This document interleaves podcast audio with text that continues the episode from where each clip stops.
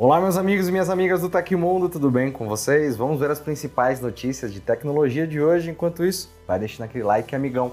Telegram bloqueia canais do Hamas no Android. Xiaomi apresenta HyperOS oficialmente, novos tops de linha Xiaomi 14.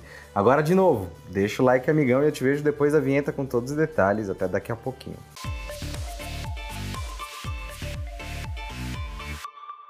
A Xiaomi apresentou formalmente o HyperOS, seu novo sistema operacional substituto da interface MIUI, na quinta-feira. Durante o evento de anúncio do Xiaomi 14, a companhia revelou os recursos do software e reforçou a conectividade entre os seus produtos. Anunciado brevemente na última semana e com poucos detalhes, o núcleo do HyperOS é baseado no Linux e pelo sistema proprietário Vela. Ele deverá ser distribuído globalmente em 2024. Ele ainda levou sete anos para ser desenvolvido, segundo a empresa, e há uma reconstrução do sistema que a companhia vinha utilizando. Estão entre os destaques o desenvolvimento de código aberto, conexão cruzada entre dispositivos, segurança e privacidade, além de ser um ponto para facilitar a comunicação entre os eletrônicos conectados. A empresa chama essa estrutura de conectividade cross-end de HyperConnect. O novo sistema já vem pré-instalado na nova linha Xiaomi 14. Ele é compatível, cita a empresa, com mais de 200 plataformas de processador, incluindo empresas como Qualcomm e MediaTek. A companhia ressalta que o HyperOS pode ocupar menos espaço de armazenamento do que concorrentes como o iOS, atingindo 8 GB no Xiaomi 14 Pro. Para o HyperOS, além de adicionar novos recursos, a Xiaomi trouxe mudanças no visual. Além de personalizar ainda mais as telas de bloqueio, os usuários contarão com widgets novos e interativos. O de tempo, por exemplo, vai se adaptar de acordo com o clima local, mostrando animações de gotas caindo, céu nublado ou um céu azul. A nova central de controle também foi remodelada. Além de ícones novos e com formato arredondado, os widgets poderão ser contextuais. Caso o usuário esteja próximo de suas lâmpadas inteligentes, por exemplo, seus atalhos serão exibidos logo de cara. O mesmo é válido para caixas de som conectadas, aparelhos de ar-condicionado e afins. No seu anúncio, a Xiaomi ressaltou novos recursos baseados em inteligência artificial generativa do HyperOS em um centro cognitivo chamado HyperMind. O sistema poderá, por exemplo, reconhecer desenhos simples, como de casas e animais, e criar uma nova imagem mais detalhada. Além disso, ele pode gerar espaços de uma fotografia utilizando uma espécie de zoom out, adicionando espaço e objetos que podem ter ficado fora de quadro. Outros detalhes do HyperOS incluem o sistema suporta diferentes tamanhos de RAM que variam de 64 KB até 24 GB, permite visualizar a câmera do carro pelo celular, pode transferir conteúdo de um aparelho para o outro, assim como notificações, compatibilidade com relógios Xiaomi Watch S3, TVs como Xiaomi TV S Pro 85 polegadas mini LED e outros dispositivos. Golpes de smartphones são cada vez mais comuns e é preciso redobrar a atenção na hora de clicar links ou fazer o download de aplicativos. Mais de metade dos brasileiros tiveram contato com ao menos um crime digital no último ano. Para saber se você já foi infectado, vale se atentar a alguns sinais. Seu celular está mais lento que o costume, os pop-ups bem chamativos passaram a ser mais frequentes, a temperatura do seu smartphone anda subindo demais, aplicativos estranhos estão surgindo. Se alguma resposta for sim, busque instalar um antivírus Os planos da Kaspersky, empresa líder no mercado de cibersegurança, são projetados para atender a todas as suas necessidades de proteção, podendo ser utilizado tanto no computador quanto em celulares. Você confere o link da Kaspersky na descrição aqui do vídeo. Pessoal, Black Friday aqui no Tecmundo se chama Tech Friday. Se você quiser acompanhar todos os descontos animais, nosso hub de oferta já está no ar. Além disso, amanhã tem live, então eu espero todos vocês lá. O Telegram bloqueou canais de comunicação e divulgação do grupo terrorista Hamas, que desde o início de outubro intensificou o conflito com o Estado de Israel na região da faixa de Gaza. Segundo o CNBC, a medida vale apenas para aparelhos com sistema operacional Android e envolve dois canais que eram usados para a publicação de declarações oficiais do grupo além do envio de propaganda política aos usuários. Em dispositivos com iOS, ambos seguem funcionando normalmente e não são os únicos grupos usados pelo Hamas. Outro canal que permanece no ar, por exemplo, tem mais de 1,6 milhão de assinantes. O bloqueio teria acontecido devido ao fato do conteúdo compartilhado violar as políticas da Play Store. De acordo com o Google, não é permitido conteúdo violento e relacionado a terroristas. O Telegram é uma das plataformas mais usadas atualmente por grupos palestinos que não são terroristas, tanto para a de informações sobre a situação na região, quanto para mensagens do grupo Hamas. Segundo o CEO da empresa, Pavel Durov, a decisão de não remover conteúdos relacionados à guerra visa salvar vidas, já que eles podem conter detalhes sobre locais de abrigo ou potencialmente perigosos, por exemplo. Outras redes sociais, como o X, têm sido criticadas pela falta de moderação e até recomendação de perfis que espalham desinformação sobre esse conflito.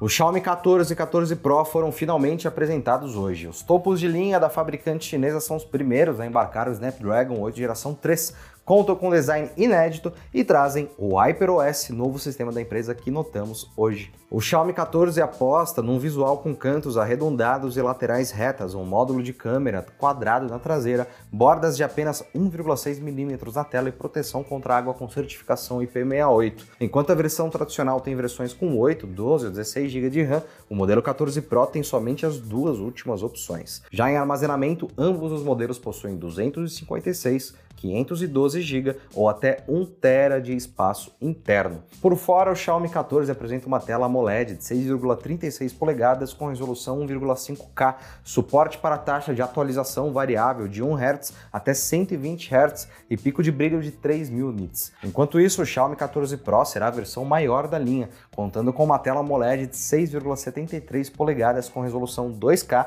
120 Hz de taxa de atualização variável e o mesmo pico de brilho. Já na traseira são três câmeras, sendo a principal de 50MP com estabilização óptica de imagem, a ultra wide de 12MP e a teleobjetiva também de 50 megapixels. No Xiaomi 14 Pro são três câmeras de 50MP para o sensor principal, de ângulo aberto e telefoto. A bateria do Xiaomi 14 tem 4.610 mAh de capacidade, enquanto a do Xiaomi 14 Pro tem 4.880.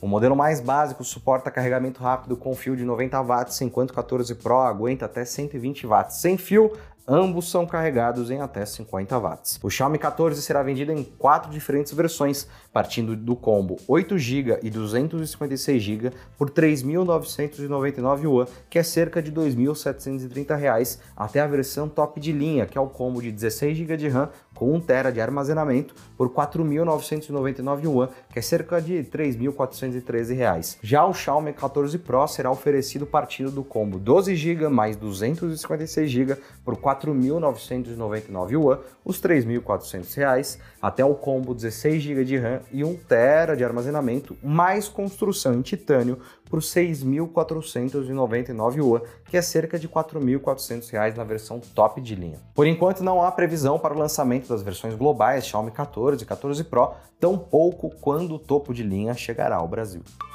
A busca por realidade aumentada no Google Maps utilizando Lens agora está disponível em 50 novas cidades, incluindo São Paulo e Rio de Janeiro. O anúncio feito hoje do Lens no Google Maps, antes chamado de Live View, promete um uso mais interativo do serviço. De acordo com o Google, a funcionalidade permite encontrar locais mais próximos de maneira mais fácil. O seu uso continua o mesmo, apesar da atualização. Basta abrir o Maps no Android ou iPhone, tocar no ícone de câmera e o celular vai enxergar o mundo ao redor utilizando a câmera traseira.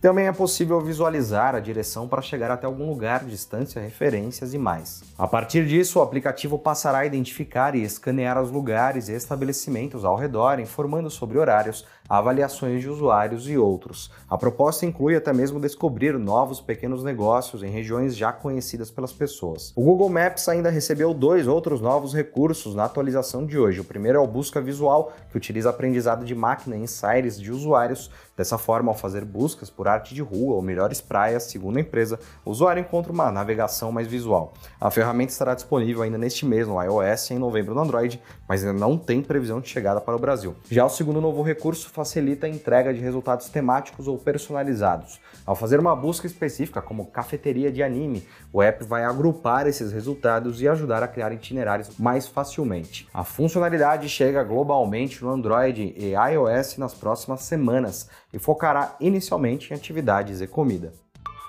A Apple reajustou na quarta-feira o valor de alguns dos serviços por assinatura oferecidos pela empresa em vários países, inclusive no Brasil.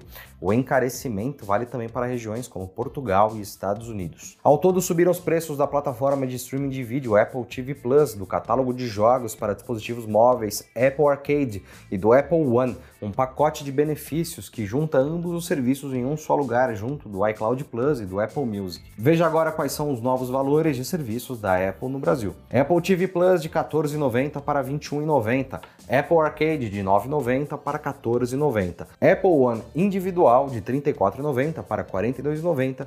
Apple One familiar de R$ 49,50 para R$ 54,90. Apple One Premium de R$ 79,90 para R$ 89,90. No caso do Apple One, os planos familiar e Premium permitem o compartilhamento de assinatura com até 5 pessoas. Não há uma opção de pagamento anual e é possível fazer um teste gratuito dos serviços oferecidos antes de iniciar a cobrança. Quatro falhas de dia zero foram encontradas no Galaxy S23 e Xiaomi 13 Pro durante o Palm 20 no Toronto 2023, evento de hacking que aconteceu na terça-feira. Os resultados foram publicados em tempo real à medida que eram verificados. Os responsáveis pelas descobertas levaram para casa prêmios entre 20 mil e 50 mil dólares. Entre os problemas encontrados estava uma brecha que permitia atacar o sistema do celular Samsung. O maior dos prêmios foi para a equipe Pentest Limited, que conseguiu executar uma Improper Input Validation, validação de entrada inadequada.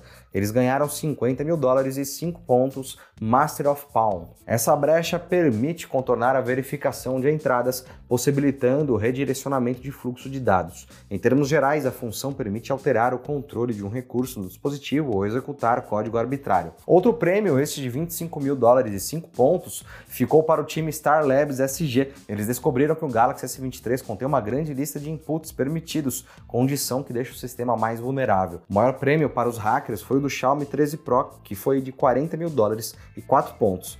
O Team Vitel conseguiu executar um ataque de bug único contra o dispositivo. Neste caso, porém, não foram dados detalhes sobre a brecha. Por fim, o NCC Group levou para casa 20 mil dólares e 4 pontos por executar um ataque contra o Xiaomi 13 Pro. Não foram dados detalhes sobre a vulnerabilidade.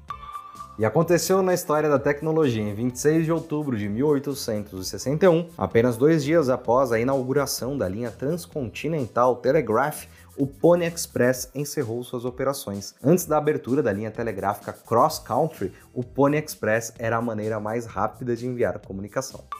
Se você gostou do nosso programa, pode ajudar muito a gente mandando um valeu demais aí embaixo. Todos os links estão no comentário e descrição. E essas foram as notícias do Hoje no Tecmundo dessa quinta-feira. O programa vai ao ar de segunda a sexta, sempre no fim do dia. Aqui quem fala é o Felipe Paião e amanhã tem mais. Você pode me encontrar no Twitter pelo arroba Felipe Paião. Até amanhã, um grande abraço e tchau, tchau.